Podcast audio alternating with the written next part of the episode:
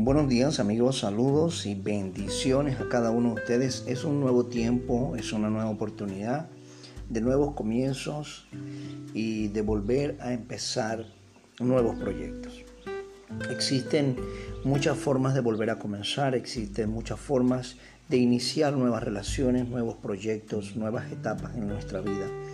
Y cada una de ellas va a provocar en nosotros una acción muy puntual y es precisamente lo que hoy quiero invitarte a que consideres. Cuando nuestro Señor Jesucristo estuvo en la tierra, un grupo de personas lo tomó, arremetieron contra él sin haber cometido algún delito y fue crucificado en una cruz.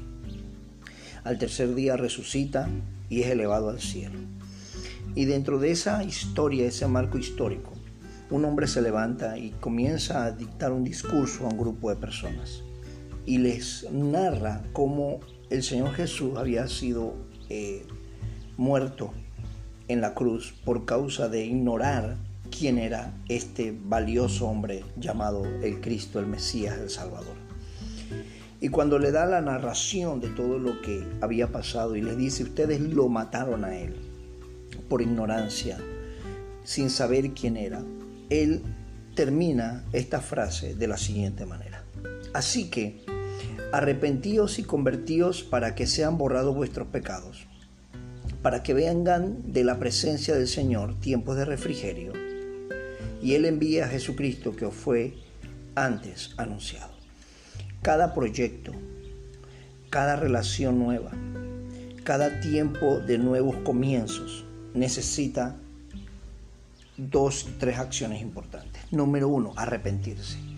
Nosotros siempre que iniciamos una relación nueva, iniciamos arrepentidos de relaciones pasadas que no nos fueron bien, de malas alianzas de negocios, de malos, malos emprendimientos, de malas inversiones. Así que venimos con una experiencia y sabemos que no vamos a repetir los mismos errores.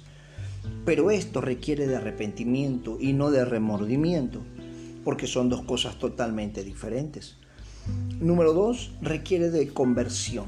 Cuando tú inicias algo nuevo, un nuevo proyecto, un nuevo plan, un nuevo emprendimiento, una nueva relación, tú necesitas iniciar convertido a algo nuevo. No puedes iniciar algo nuevo con ideas viejas, porque lo nuevo siempre va a traer nuevas cosas. Nosotros venimos de un mundo lleno de pecado, lleno de dolor, lleno de angustia, lleno de heridas, lleno de muchas cosas que Dios hoy quiere limpiar a través de nuestro Señor Jesucristo. Entonces, no solamente arrepiéntete de tu vida pasada, de tus malos negocios, malas relaciones, de tus malos actuar o proceder, sino que conviértete al nuevo proceso de Dios que está escrito en la palabra. Ese es tu manual de vida, tu manual de protocolo y conducta. Y cuando tú te arrepientes, y no solamente te arrepientes, sino que te conviertes eh, a Cristo Jesús, Él te va a enseñar en todas las áreas, personal, familiar, espiritual, emocional, de negocios. Él te va a empoderar y te va a levantar.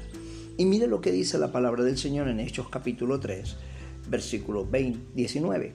Y dice, para que vengan de la presencia del Señor tiempos de refrigerio.